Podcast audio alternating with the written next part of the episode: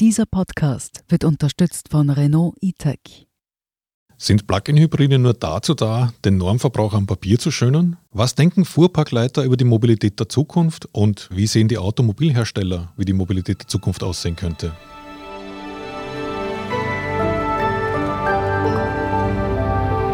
Sie hören Edition Zukunft, alternative Antriebe Spezial.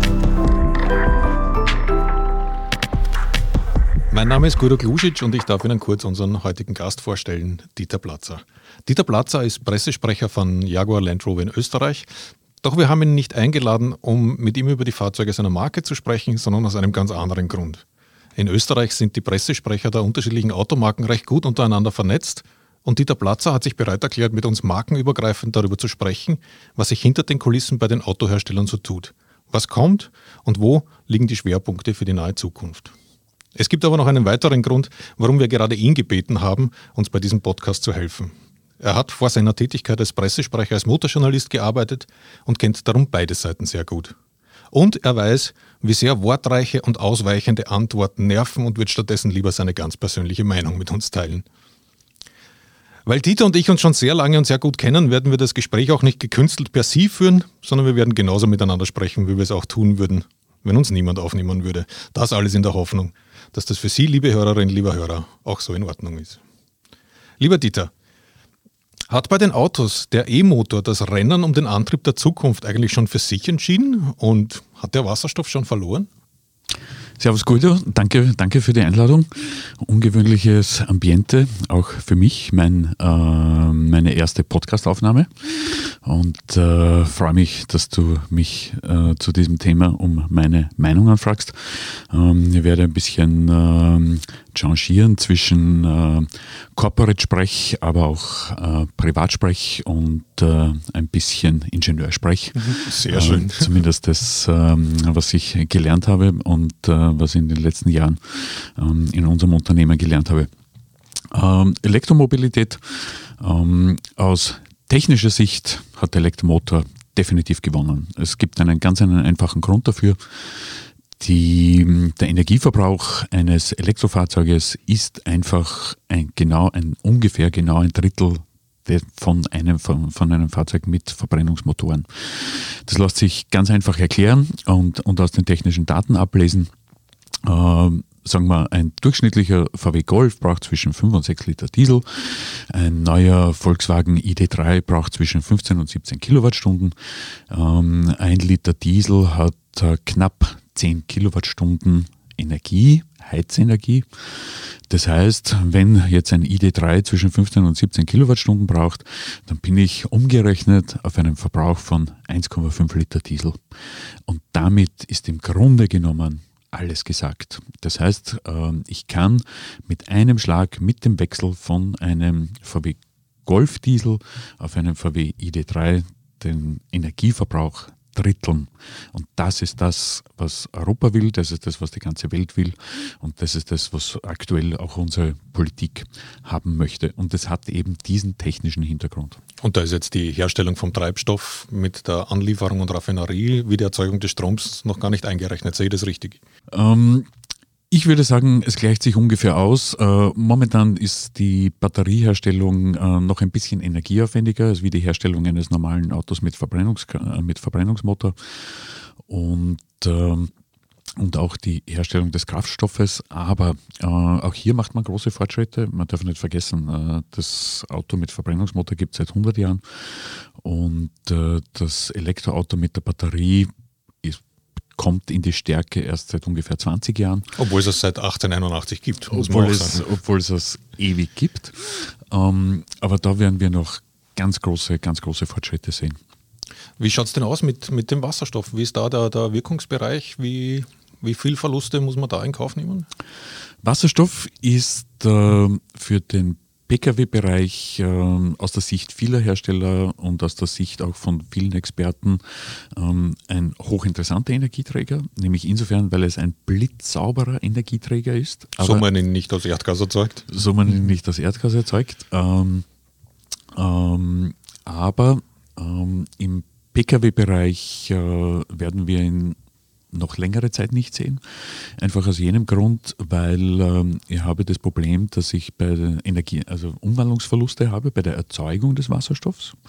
Egal, ob ich ihn jetzt aus Biomasse erzeuge oder aus Elektrolyse. Ähm, da haben wir verschiedene Wirkungsgrade äh, aus Biomasse zwischen 70 und 80 Prozent und äh, wenn ich mit, mit Wasserelektrolyse mache, zwischen 70 und 90 Prozent.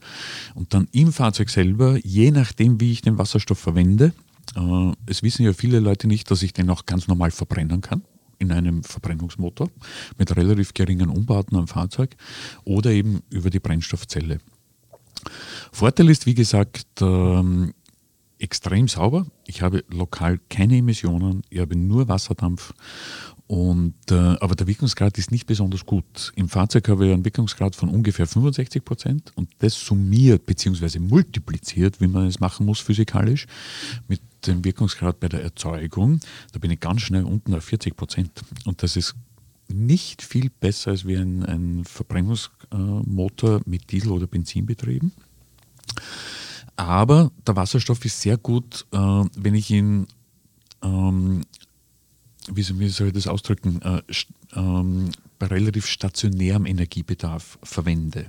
Und das führt uns eindeutig zum Lkw. Der Lkw fährt tausende von Kilometern mit konstant 90 km/h und dort erreiche ich wiederum einen sehr hohen Wirkungsgrad. Und, ähm, und ich brauche den Wasserstoff in der Zukunft auch in der Industrie, einfach als Energieträger, als blitzsauberen Energieträger, der einspringen kann, wenn kurzfristig Energiebedarf da ist.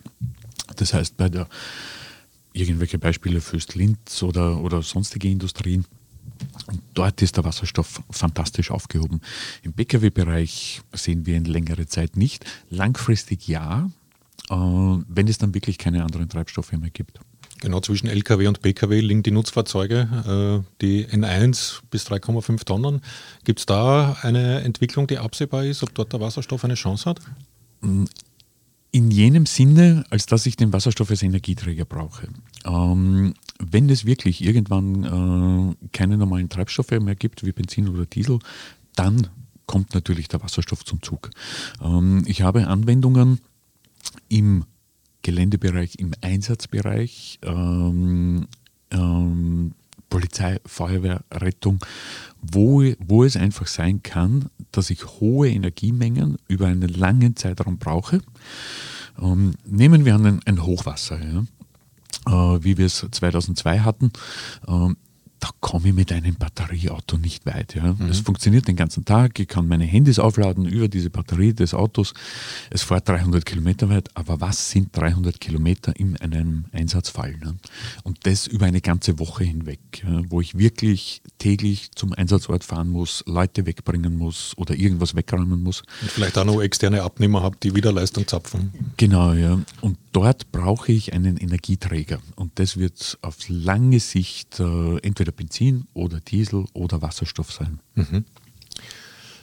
Eine ganz entscheidende Rolle spielen inzwischen Hybride und Plug-in-Hybride bei den Neuwagenverkäufen, was ja wohl auch mit den Förderungen zu tun hat. Äh, ist das eine Brückentechnologie, die hilft, den Normverbrauch am Papier zu senken, also den Herstellern? Oder gibt es da schon eine langfristige Zukunft für diese, für diese Fahrzeuge? Aus unserer Sicht gibt es eindeutig eine langfristige Zukunft. Ähm, der Ingenieur mag diese Technik nicht zumindest Plug-in-Hybride. Ähm, warum? Weil ich zwei Antriebseinheiten in einem Fahrzeug verbaue. Das ist ja nicht elegant aus, aus Ingenieurssicht. Ähm, das heißt, ich addiere unheimliches Gewicht. Ich muss diese zwei Antriebseinheiten miteinander verknüpfen, die sollen smooth miteinander arbeiten. Äh, ist nicht wirklich elegant, aber ähm, ich habe einfach Situationen bzw. Kunden draußen oder Anwendungsbereiche, die zum Beispiel nur ein Auto haben wollen. Und hier ist ein Plug-in-Hybrid äh, tatsächlich auf lange Sicht eine, eine sehr gute Lösung. Der Sonderfall der guten steuerlichen Behandlung, wie wir es in Österreich haben, äh, man muss das wirklich als Sonderfall bezeichnen, genauso wie es in Holland der Fall ist oder wie es in Frankreich der Fall ist, ähm, der macht diese Fahrzeuge sehr attraktiv, äh, auch aus ökonomischer Sicht. Ähm, aber ich kann wirklich, wenn ich jetzt das Idealbild habe, ich habe ein Haus, ich habe eine Garage, ich komme nach Hause, ich kann jeden Tag anstecken und fahre dann 50 Kilometer rein elektrisch. Das ist schon wirklich attraktiv. Und wenn ich dann wirklich einen langen Wochenendausflug mache, dann schaltet sich eben der Verbrennungskraftmotor dazu und ich bleibe mobil. Das ist attraktiv. Wie viel der Hybrid ähm, wir haben ja drei verschiedene Hybridarten. Wir haben den Mildhybrid mit ganz kleinem Akku. Wir haben den Hybrid mit ähm, ungefähr 2 Kilowattstunden Akku, der sogar ein paar Kilometer elektrisch fahren kann und den Plug-in-Hybrid. Der Mildhybrid schafft es, die gesamte kinetische Bewegungsenergie, die wir bisher nur in Wärme verwandelt haben, aufzuf aufzufangen, sprich das Bremsen, aufzufangen und beim Beschleunigen ähm, beim Beschleunigen eben den Verbrennungsmotor zu unterstützen. Bringt ungefähr einen Liter. Der Hybrid, das sehen wir seit 25 Jahren, macht es Toyota vor, kann vor allem im urbanen Bereich den Verbrauch dramatisch senken. Wirklich dramatisch. Ähm, klar haben wir immer noch Verbrauchswerte von 4 bis 5 Liter, aber von ausgehend 9 bis 10 Liter. Und das ist wirklich eine, eine, eine riesige Leistung. Und der Plug-in-Hybrid, wenn ich anstecken kann, wenn ich brav anstecke, jeden Tag, ähm, dann komme ich wirklich auf unglaublich niedrige Verbrauchswerte über das Jahr gesehen. Und deshalb wird der Plug-in-Hybrid seine, seine Bedeutung haben. Sehr unterschiedlich von Land zu Land, weil es eben auf die Steuergesetzgebung ankommt. Das heißt, unterstützt die Steuergesetzgebung den geringen CO2-Verbrauch oder Ausstoß oder eben nicht. Du hast ja schon angesprochen, äh, entscheidend bei diesen Fahrzeugen ist, äh, wie oft sie angesteckt werden. Habt ihr als Hersteller einen Überblick, wie oft eure Kunden anstecken? In Wirklichkeit nicht. Haben wir keine Untersuchungen. Es gibt so die mehr von äh, Leasingfahrzeugen, die zurückkommen mit dem Originalkabel noch eingepackt. Ähm, das ist ganz sicher wahr. Mhm. Also das, das, das glaube ich persönlich auch. Ähm, woher kommt es? Das kommt natürlich daher, ähm, diese Geschichten kommen sehr viele aus Deutschland, ähm, teilweise auch aus Österreich.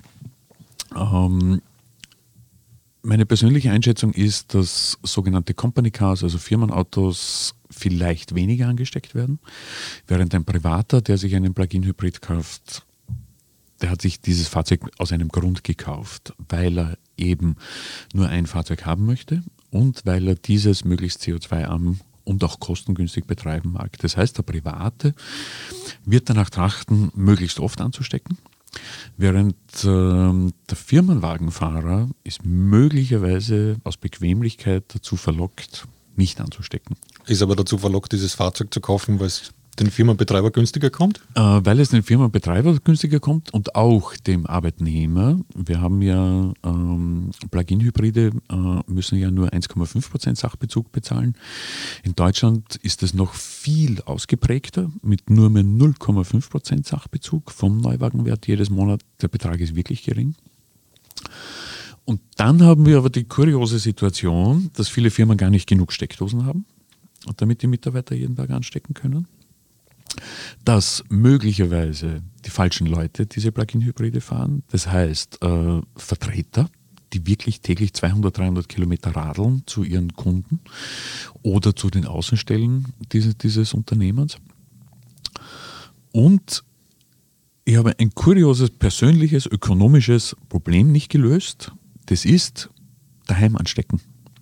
Viele Firmen weigern sich, ähm, es zu bezahlen, wenn der Arbeitnehmer zu Hause ansteckt. Weil es ist auch schwierig, die Kontrolle. Nicht? Es muss ja irgendwo nachvollziehbar sein. Ne? Und äh, damit ist der Mitarbeiter verlockt, einfach zu Hause nicht anzustecken. Warum sollte er es tun? Weil der Benzin, den er an der Tankstelle tankt, der wird über die Route-Karte oder welche Tankkarte er auch immer hat, wird bezahlt, aber nicht der Strom zu Hause, den er, den er zu Hause zapft. Und dieses ist ein ganz ein simples Alltagsproblem, das in Wahrheit noch gelöst werden muss. Es gibt Unternehmen, die sind äh, fortschrittlich, die, die zahlen zum Beispiel eine Standardrate. Die rechnen sich einfach aus, okay, was kostet es dem Mitarbeiter oder wie viel Strom braucht der Mitarbeiter, dass er einfach jeden Tag von Montag bis Freitag in die Firma fährt. Zehn Kilometer, die rechnen sich das aus und dann wird einfach eine Flatrate sozusagen dem, dem, dem Mitarbeiter überwiesen. Und dort macht es der Mitarbeiter natürlich, aber wenn er das nicht bekommt, wird er es nicht machen. Wäre ja Ladekarte da eine Lösung oder ist der Umweg zur Schnellladestation und dort noch einmal 20 Minuten zu warten ist viel für die zu meisten zu aufwendig? Ist viel zu mühsam. Mhm. Ist alles zu mühsam. Ähm, nach Hause kommen, aussteigen und anstecken muss ein Vorgang sein. Alles andere geht in der Bequemlichkeit unter. Ähm, ich weiß es von mir persönlich, äh, ich habe das ganz große Glück, äh, dass ich unmittelbar neben meiner Garage eine Ladesäule habe. Aber ich muss extra aus der Garage herausfahren. Ich habe in der Garage habe keine Steckdose ähm, und ich muss extra herausfahren. Oder umgekehrt gesprochen, ich komme nach Hause, sieben, acht am Abend nach, nach einer Dienstreise, dann stecke ich, fahre ich zur Ladesäule, Gott sei Dank ist ein Platz frei, ich stecke an und dann muss ich aber um elf am Abend noch einmal runtergehen, um wieder abzustecken. Und irgendwann zipft einen das einfach an. Wenn es schneit oder, oder wenn es regnet, dann will man das einfach nicht mehr. Also die Bequemlichkeit ist schon ein ganz großer Faktor. Das heißt, beim Plug-in-Hybriden ist es wie bei der E-Mobilität, es hängt an der Ladeinfrastruktur. Wenn die schnell und einfach erreichbar ist, dann äh, bringe ich die Kunden auch dazu, ihr Auto anzustecken. Ganz genau, ganz genau. Es muss einfach, äh, wie ich zuerst gesagt habe, es muss ein Vorgang sein. Es muss äh, gemütlich sein. Es darf einfach kein Aufwand sein. Laut einer Avral-Umfrage planen drei Viertel der Flottenbetreiber den Umstieg auf alternative Antriebe. Das heißt, Plug-in-Hybride und E-Autos werden wahrscheinlich noch gefragter werden. Seht ihr das Interesse und die Marktentwicklung für E-Autos und Plug-in-Hybride ähnlich für, für Fuhrpark, äh, Fuhrparke? Definitiv und zwar gewaltig, äh, aus mehreren Gründen. Ähm, auf der einen Seite habe ich die aktuelle steuerliche Situation, dann habe ich die Förderungssituation wir hatten bei unserem Unternehmen, äh, ich spreche es ganz konkret aus, weil ich auch darauf, darauf stolz sein darf, äh, der Jaguar I-Pace wird ja in Graz gefertigt, das heißt, es ist ein österreichisches Auto. Wir hatten seit Herbst einen regelrechten Boom, einen Run auf dieses Fahrzeug. Grund ist ganz einfach erklärt, die Förderung hat voll eingeschlagen und dann gab es ja auch noch für Unternehmen zusätzlich, also die E-Mobilitätsförderung und dann gab es für Unternehmen zusätzlich die Investitionsprämie bis Ende Februar. Das war dermaßen attraktiv für Unternehmen, ähm, dass dieses Fahrzeug ähm, auf einmal unter 40.000 Euro netto gekostet hat, was ja unglaublich ist. Ähm, das heißt, ich bekomme ein ausgewachsenes Premium-Fahrzeug äh, mit 400 PS, das vorher brutto 80.000 Liste gekostet hat, unter 40.000 Euro. Ähm, dann ein Faktor ist natürlich der Sachbezug. Die Mitarbeiter ähm, freuen sich, wenn sie null Sachbezug oder beim Plug-in-Hybrid nur 1,5% Sachbezug bezahlen. Die Fuhrparkverantwortlichen bewegen sich auch in diesem Spannungsfeld aus Kosten Attraktivität für den Mitarbeiter. Äh, ich muss ja einen Mitarbeiter heute auch halten können. Ich muss ihm ein interessantes Dienstfahrzeug anbieten können. Dann Praktikabilität, das ist auch ein Eckpunkt. Und dann habe ich natürlich Auftreten und Image. Ähm, als fortschrittliches Unternehmen äh, bin ich als Fuhrparkbetreiber dieses Unternehmens auch gezwungen, Modernität nach außen zu zeigen. Und äh, alle diese Faktoren zusammengerechnet führen dazu, dass E-Fahrzeuge einfach immens attraktiv sind. Und wenn ich jetzt einen, ein bisschen einen größeren Fuhrpark habe, dann lasse ich einfach in diesem Fuhrpark äh, ein, zwei klassische Verbrenner drinnen für die Notwendigkeit, dass wirklich einmal ein Mitarbeiter von äh, in der nächsten Stunde ins Auto hupfen muss und nach Innsbruck, ich weiß nicht, irgendwas zu reparieren. Ähm, und alle anderen können ganz locker mit einem Elektrofahrzeug fahren, sparen sich unglaublich viel Geld, haben ein, haben ein modernes Auftreten und ähm, deshalb wird es auch bei Fuhrparks in diese Richtung gehen langfristig. Wir machen eine kurze Werbepause und sind gleich wieder zurück. Lassen Sie sich vom Renault Zoe E-Tech überraschen. Mit bis zu 395 Kilometern rein elektrischer Reichweite. Bester seiner Klasse. Jetzt mit dem Elektrobonus bis zu 11.000 Euro sparen und den sofort verfügbaren Renault Zoe E-Tech schon ab 19.890 Euro holen. Mehr Informationen auf Renault.at.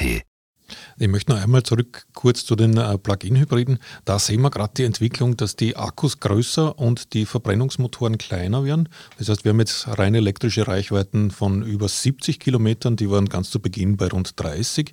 Ist das eine Entwicklung, die weitergehen wird oder bleibt die da jetzt ungefähr stehen? Hast du da einen Einblick?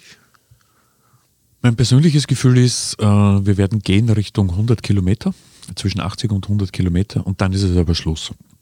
Äh, diese 80 bis 100 Kilometer sind notwendig, um einen Plug-in-Hybrid äh, auch wirklich praktikabel für viele Menschen zu machen und auch wirklich den CO2-Ausstoß signifikant zu senken. Äh, ich habe das Problem, dass ich im Winter, wenn ich eine nominelle Reichweite von 40 Kilometer habe, frisst mir die Heizung so viel aus dem Akku heraus, ähm, dass ich ganz schnell unten bin auf 25, 30 Kilometer. Und das reicht im Alltag einfach nicht, um rein elektrisch mich zu bewegen, von zu Hause zur Firma und wieder zurück. Und deshalb geht man jetzt Richtung 80 bis 100 Kilometer. Und ähm, und da werden wir sehr viele Varianten sehen.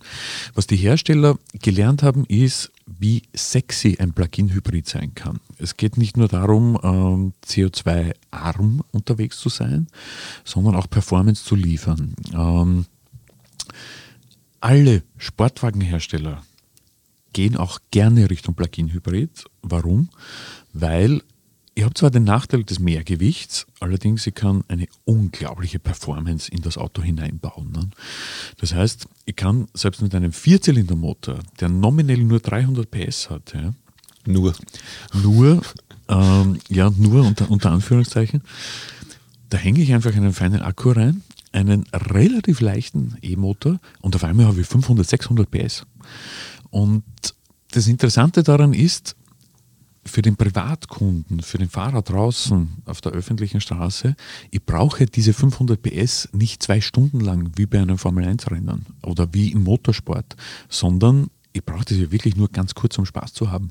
Und das liefert ein Plug-in-Hybrid. Und zwar mit Leichtigkeit. Das heißt, äh, wenn ich nächtens eine schöne Bergstraße hinauffahre, dann habe ich diese 500 PS und ich habe eine Menge Spaß und spare aber im Alltag einfach unglaublich viel CO2, ne? wenn ich brav auflade und einfach durch das Sammeln der, der Bremsenergie. Bei den Elektroautos wissen wir ja, da können die Autohersteller die Akkus und die Motoren so verbauen, dass das, dass das Gewicht des Fahrzeugs über die Achsen ausgeglichen ist. Funktioniert das bei den Plug-in-Hybriden auch so gut? Ja, funktioniert relativ gut. Die Batterien sind entweder, hinter, entweder unter der Rücksitzbank oder im Kofferraum, unter dem Kofferraum. Unter dem Kofferraum ist natürlich nicht ganz so sexy aus, aus Ingenieursicht weil ich damit die Fahrdynamik sehr wohl beeinträchtige. Äh, das heißt, das Fahrzeug wird hinten schwammiger, ich muss die Hinterachse unglaublich hart machen, ähm, damit, damit ich hinten keine Aufbaubewegungen habe. Ähm, interessanter ist unter der Rücksitzbank. Aber ich habe eben eine relativ ausgeglichene Gewichtsverteilung und das macht es schon interessant auf der Fahrdynamikseite. Ah, das heißt, der Schmäh ist, die Akkus vor der Hinterachse und nicht hinter der Hinterachse zu platzieren. Wie es bei den Motoren hinter der Vorderachse und nicht vor der Vorderachse. Genau, so sollte es sein. So sollte es ideal sein. E-Autos und Plug-in-Hybride, die, sind ja, die sind ja teuer und vor allem teurer als, als Autos mit konventionellem Antrieb. Äh, wie weit sind die Kunden da bereit, mehr zu zahlen? Und, und wie du eh schon gesagt hast, sind diese Förderungen notwendig, um diese, um diese Autos auch an die Kunden zu bringen? Hm.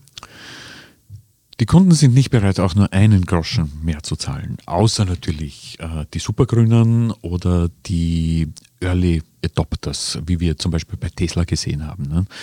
Ähm, Tesla hat sie vor zehn Jahren schon gut verkauft, ähm, aber eben nur diese Early Adopters, die waren bereit, auch ohne die heutigen Förderungen viel Geld dafür auszugeben.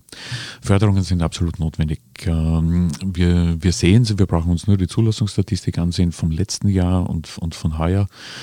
Ähm, in dem Moment, wo die Förderungen wirklich interessant geworden sind und, um wieder einen Mitbewerber zu nennen, der Volkswagen ID3 tatsächlich nur mehr so viel gekostet hat wie ein ähm, Golf Diesel, ein starker. In dem Moment sind die Verkaufszahlen nach oben gegangen. Das heißt, wir brauchen die Förderungen, wenn wir Elektromobilität haben wollen, brauchen wir die Förderungen bis zum Point of No Return.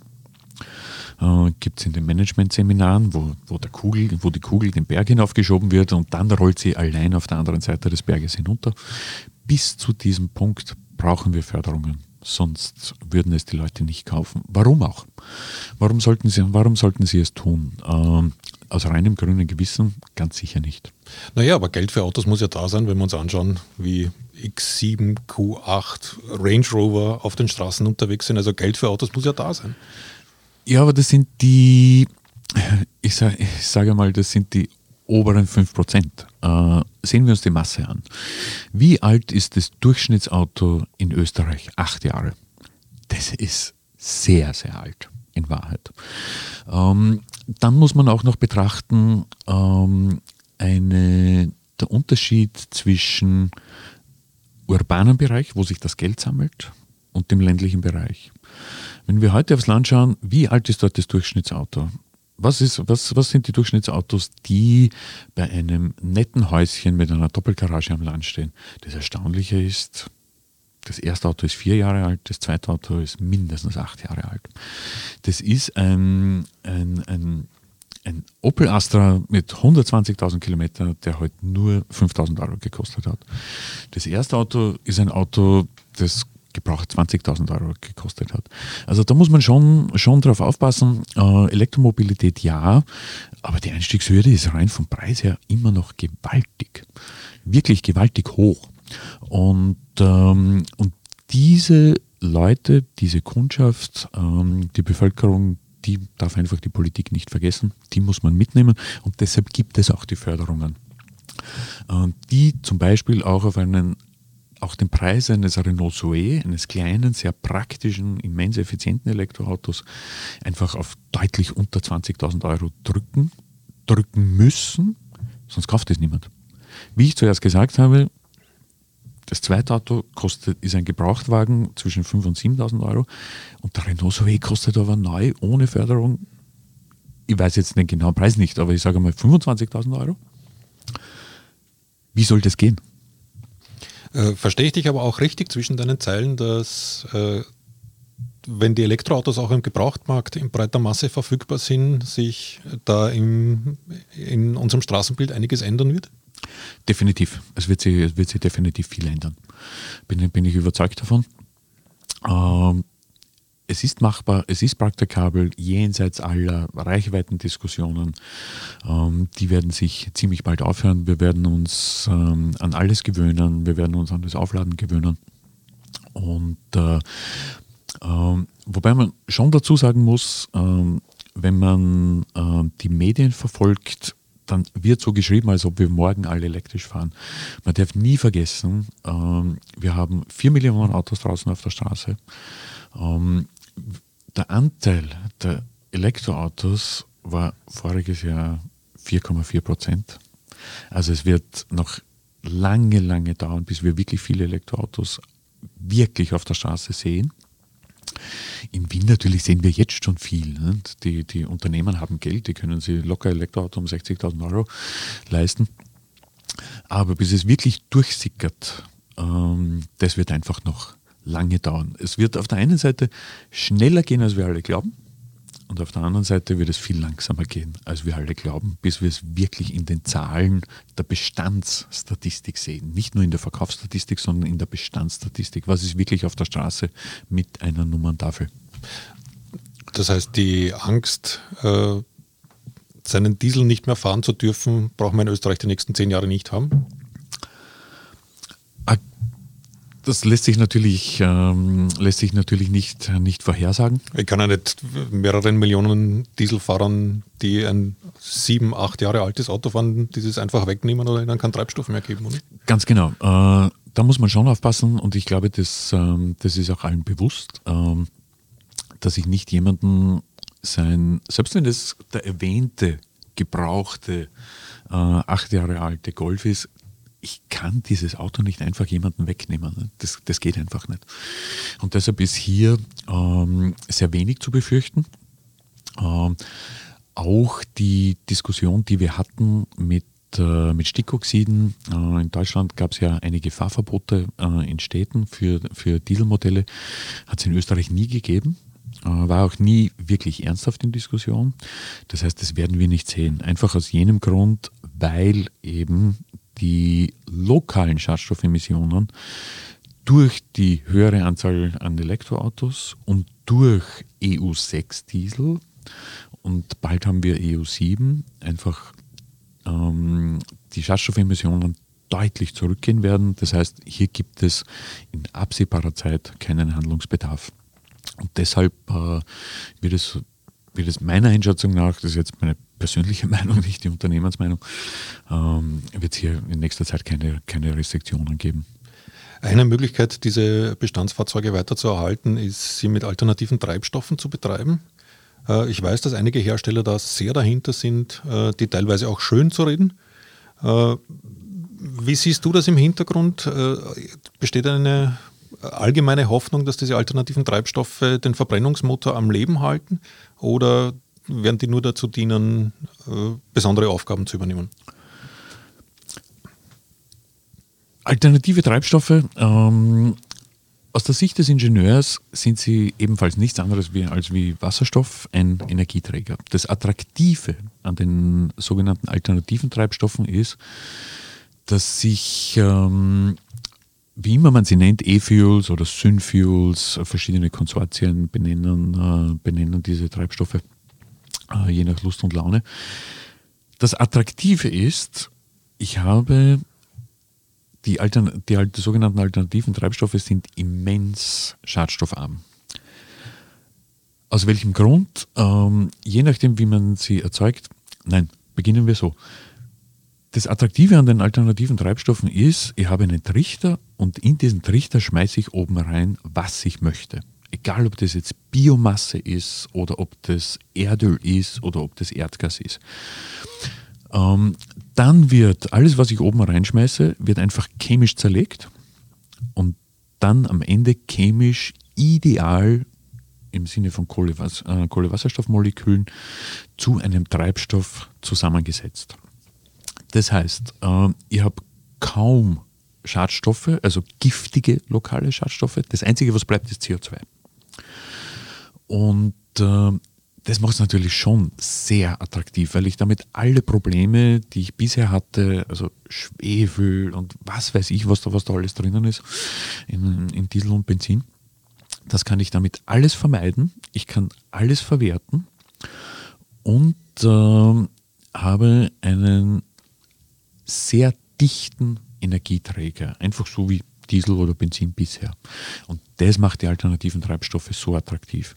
Ähm, warum äh, forciert ein Hersteller das. Klar, der kommt aus dem Motorsport, ähm, der möchte einfach zwei Stunden lang Vollgas fahren. Und das lässt sich mit einer Batterie momentan noch nicht darstellen. Und deshalb arbeiten die daran. Aber wie, glaube ich, ganz, ganz am Anfang auch äh, kurz erwähnt habe, ähm, Einsatzkräfte ähm, in diese Richtung. Ähm, ich habe einfach Situationen, wo ich Mobilität über eine sehr lange Zeit erhalten muss. Und da brauche ich einen dichten Energieträger. Und äh, deshalb sind die sogenannten alternativen Treibstoffe ähnlich zu setzen wie Wasserstoff, haben aber einen ganz großen Vorteil gegenüber Wasserstoff. Ich brauche keine neue Infrastruktur. Ich kann diesen Treibstoff einfach in die Tankstelle, wir sind in Österreich, in, die, in den OMV-Tank, kann, ich den, kann ich den einfüllen wie bisher. Und das macht es einfach attraktiv. Und selbst wenn dieser Kraftstoff dann 1,50 Euro, 2 Euro kostet, weil die Herstellung natürlich teurer ist, dann macht das überhaupt nichts. Weil wenn ich ihn brauche, dann bin ich auch gerne bereit dafür zu bezahlen. Das heißt, der einzige Nachteil von diesem Treibstoff ist, dass er teurer sein wird? Teurer und dass ich natürlich nach wie vor einen CO2-Ausstoß habe. Mhm. Ich möchte zu einem äh, anderen Thema kommen, und zwar zu den Carsharing. Äh, Carsharing-Plattformen kommen inzwischen nicht mehr nur von darauf spezialisierten Firmen, sondern auch von Herstellern selbst. Schätzt ihr das als einen entscheidenden Markt für die Zukunft ein? Wird Autobesitz langfristig sogar unmodern? Muss ich gestehen, da kann ich nur meine persönliche Meinung dazu sagen. Ähm, Carsharing wird nicht entscheidend sein. Langfristig. Das heißt, es wird nicht so sein, dass die, dass die Autohersteller 50 Prozent aller ihrer Fahrzeuge äh, für Carsharing-Flotten produzieren ähm, der ganz große Knick ist ja gekommen, leider Gottes, mit, äh, mit der Pandemie. Äh, wer möchte sich in ein Auto setzen, von dem er nicht weiß, wer da vorher drinnen das Lenkrad in die Hand genommen hat, da drinnen ähm, ähm, geschnupft hat möglicherweise. Ähm, das heißt, ähm, ich persönlich glaube, dass ähm, Carsharing wird einen Anteil haben äh, an Leuten, die sich kein äh, Auto leisten, kein permanentes Auto leisten können oder wollen, je nachdem. Äh, Im urbanen Bereich sind es mehr, die wollen, die gar nicht wollen, sich, sich ein Auto leisten.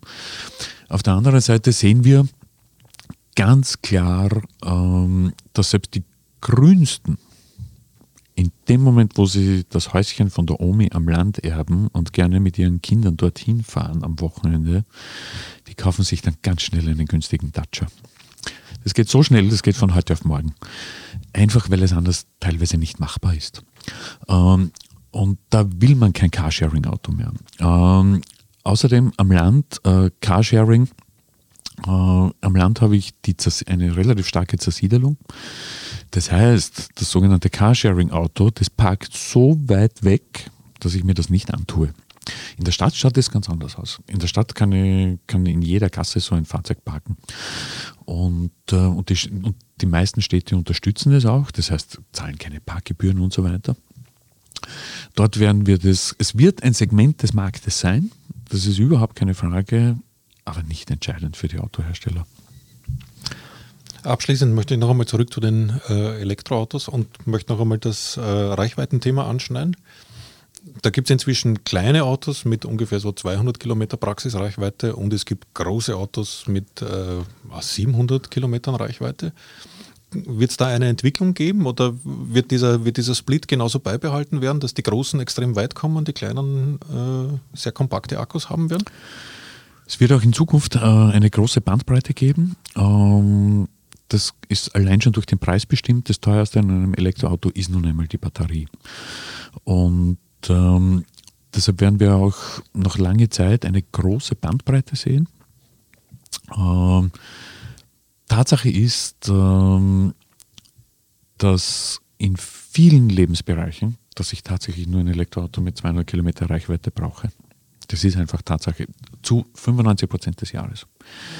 Auf der anderen Seite habe ich die Situation, dass ich doch einmal im Jahr auf Skiurlaub oder auf sonstigen Urlaub fahre, in den Sommerurlaub. Und da möchte ich einfach in einem Zug dorthin kommen. Da können wir ja in einem Zug dorthin fahren und dort am Bahnhof ein Carsharing nutzen. Äh, darin siehst du nicht die große Zukunft? Äh, nein, der Mensch, der Mensch ist einfach sehr bequem. Ähm, und im Grunde genommen, wenn wir zurückblicken äh, auf unser aller Vergangenheit, ist es, ist es doch so, dass viele Menschen, und das ist in der Psychologie begründet, dann ein Auto gekauft haben, nur für diese eine Urlaubsreise. Die sie vielleicht nie gemacht das, haben. Das heißt, die Familien haben sich bis an die Decke gestreckt, um einen VW Passat Kombi zu kaufen, obwohl sie zu 98 Prozent des Jahres vielleicht sogar mit einem VW Polo glücklich gewesen wären, also auskommen würden vom, vom, vom Platzbedarf her. Und genau die gleiche Situation sehen wir beim Elektroauto. Ähm, 98 Prozent brauchen nur diese 200 Kilometer Reichweite ähm, und zweimal im Jahr brauche ich halt die ganz große Reichweite. Und in diesem Spannungsfeld werden wir uns noch viele Jahre, viele, viele Jahre bewegen. Und äh, ja, man wird sehen, in welche Richtung der Markt tendiert. Was schätzt du ganz persönlich, wird, wenn wir noch einmal zurückgehen zu dem Beispiel am Land mit den zwei Autos, wird eher das Erstauto oder eher das Zweitauto elektrisch werden? Meine persönliche Einschätzung ist, dass sogar das Erstauto ein, ein Elektroauto sein wird. Ähm, aus jenem Grund, wir sehen es äh, an unseren Kunden, wir sehen es äh, auch an vielen anderen, äh, auch bei vielen anderen Marken. Wir sehen es aus der Marktbeobachtung heraus, wir sehen es aus der, aus der Alltagsbeobachtung heraus. Ähm, nur ein praktisches Beispiel, ähm, in Salzburg fahren zum Beispiel sehr viele Elektroautos herum. Äh, Land Salzburg und, und, und Stadt Salzburg. Ähm, all die, die Unternehmer, Hoteliers und Installateure und Tischler und, und was weiß ich, wer alles, die kaufen sich ein Elektroauto oder haben sich eines gekauft, weil es modern ist, weil sie damit ähm, auch äh, Förderungen bekommen, weil es kostenseitig attraktiv ist. Und das Interessante ist, die fahren wirklich täglich mit dem Elektroauto. Wirklich täglich, weil es einfach perfekt ist, weil es Spaß macht. Ähm, und nur eines machen sie nicht. Sie fahren nicht mit dem Elektroauto zum Flughafen München. Da nehmen sie entweder das Auto des Mitarbeiters oder das Auto der Frau. Ähm, oder des Mannes, um, um, richtig zu gendern. Einfach weil es unpraktikabel ist. Weil ich komme am Flughafen München und das Einzige, was ich will, ist möglichst schnell zum Flieger, möglichst schnell ankommen, möglichst schnell zum Flieger. Wo soll ich aufladen? Und dann bin ich zwei Tage unterwegs, dann steht das Auto zwei Tage an der Ladesäule und ich muss für zwei Tage zahlen, weil ich besetze ja die Ladesäule. Der Lad, das Ladeservice am Flughafen München ist abstrus teuer. Das heißt, es ist unattraktiv. Aber, wie eben zuerst gesagt, es ist so toll zu fahren, dass diese Leute täglich damit fahren, im Alltag. Und haben aber eben dann das Reserveauto, ähm, falls es einmal wirklich wo weiter hingeht. Und deshalb glaube ich, dass langfristig tatsächlich das Erstauto das Elektroauto sein wird. Vielleicht nicht einmal langfristig, mittelfristig. Jetzt wechseln ja zulassungsbedingt relativ viele Leute von Verbrennern zu Elektroautos. Gibt es viele Leute, die vom Elektroauto wieder zurückgehen zum Verbrenner oder wer einmal Elektro fährt, fährt auch weiterhin Elektro? Haben wir bisher nicht gesehen. Mhm. Die, die, Zeitspanne ist auch zu kurz. Äh, man darf nicht vergessen, ähm, so wirklich in die Menge kommen wir mit dem Elektroauto erst seit letztem Jahr. Muss, muss man ganz, ganz offen sagen. Und alle, die vorher ein Elektroauto gekauft haben, ähm, sind äh, Kunden, die auch vorher schon nicht nur ein Auto in der Garage hatten. Ich danke dir vielmals, lieber Dieter, für diese Einblicke. Ich wünsche noch einen schönen Tag. Dankeschön und äh, ja, wünsche auch einen schönen Tag. Dankeschön, Guido. Danke auch Ihnen, liebe Hörerinnen, lieber Hörer. Das war Edition Zukunft mit dem Spezial Alternative Antriebe. Und nächste Woche gibt es gleich den nächsten Teil und auch der wird sich intensiv mit dem Thema der alternativen Treibstoffe beschäftigen. Ciao, ciao.